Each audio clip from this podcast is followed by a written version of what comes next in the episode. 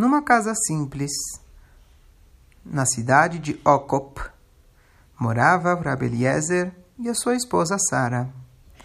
O Rabbi Eliezer era um daqueles tzadikim nistorim, aqueles tzadikim ocultos, e ele distribuía para os pobres pão de graça. E a sua esposa consertava as roupas dos pobres. Uma coisa deixava eles muito tristes. Por muitos anos eles eram casados, mas eles não tinham filhos.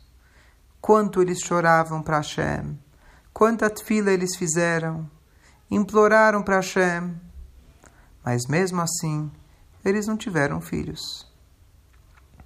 Rabi Eliezer e sua esposa decidiram então fazer com que a casa deles vai ser uma casa de muita Arnassat Orhim, receber bastante convidados. Qualquer pessoa vai poder ficar na casa deles. Rapidamente, o nome dele ficou conhecido. Todo mundo ia que todo mundo que precisava de um lugar ia na casa dele, podia comer para ficar satisfeito e até receber uma cama arrumada para dormir.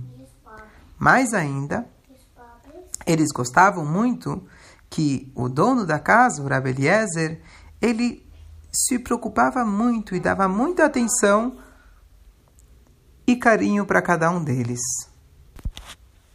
Uma vez, numa saudade de Shabat, quando eles estavam comendo, na casa do Rabbi Eliezer e da Sara, estavam sentados muitos convidados em volta da mesa. De repente, a porta se abriu. Apareceu uma visita estranha. As roupas estavam cheias de pó do caminho. Nas costas dele estava a sacola dele e na mão ele tinha uma bengala. Ninguém conhecia ele. Ele entrou na casa, pegou uma cadeira e sentou ao lado da mesa todo mundo ficou assustado e surpreso. Como que pode um Yehudi chegar no meio do Shabat? Será que ele viajou no Shabat? E, e, e ninguém conhece ele. Aqui é uma cidade pequena que todo mundo conhece todo mundo. Mas o dono da casa, ele fingiu que não aconteceu nada, mesmo que as pessoas estavam olhando. Ele se levantou da mesa, chegou para o visitante e perguntou o que, que ele precisava e deu para ele tudo o que ele precisava. Os visitantes que estavam olhando o tempo todo para esse homem é, deixou o Rabeliezer triste.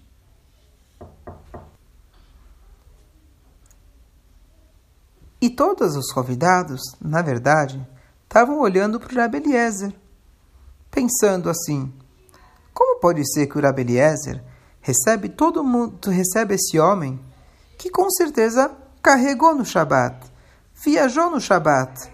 Como pode ser que ele está tratando essa pessoa bem? Mesmo Abraham Avino, que ele recebia muitos convidados na casa dele, ele ensinava as pessoas a agradecer a Hashem e você está tá tratando bem um Yehudi que ele viajou no Shabat? Como pode ser? Quando Rabeliezer escutou isso, ele ficou muito chateado. Ele foi para o quarto do lado e começou a chorar.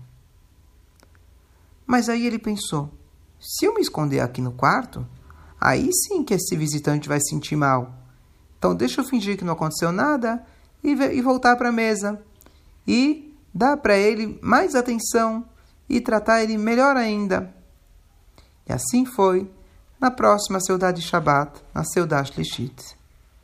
Na terceira Seudá do dia, aquela mais perto do final do Shabat. O Rabbi Eliezer, ele tinha um costume. Todo visitante que vinha para Shabat, ele era convidado para ficar até domingo. Assim ele fez também com esse visitante. Depois da Seudá, ele ofereceu para ele um lugar, a cama para ele descansar. E ele falou: Olha, você pode ficar aqui quanto tempo você quiser. Então, aquele homem ficou até domingo à tarde, quando ele saiu para o seu caminho. E Rabi Eliezer foi acompanhar ele. Antes dos dois se despedirem, de repente, o visitante se vira para Eliezer e fala assim: Eu queria que você saiba que eu sou Elial Anavi. Eu fui mandado para você para eu te testar. Saiba que em mérito de todos os as mitzvot e coisas boas que vocês estão fazendo, lá no Shamaim decidiram que vocês vão ter um filho. Mas antes disso, você precisava passar por um teste para ver quanto você se cuidava em ajudar as pessoas e fazer Nasat Urhim. Eu fui mandado para te testar e você passou muito bem no teste.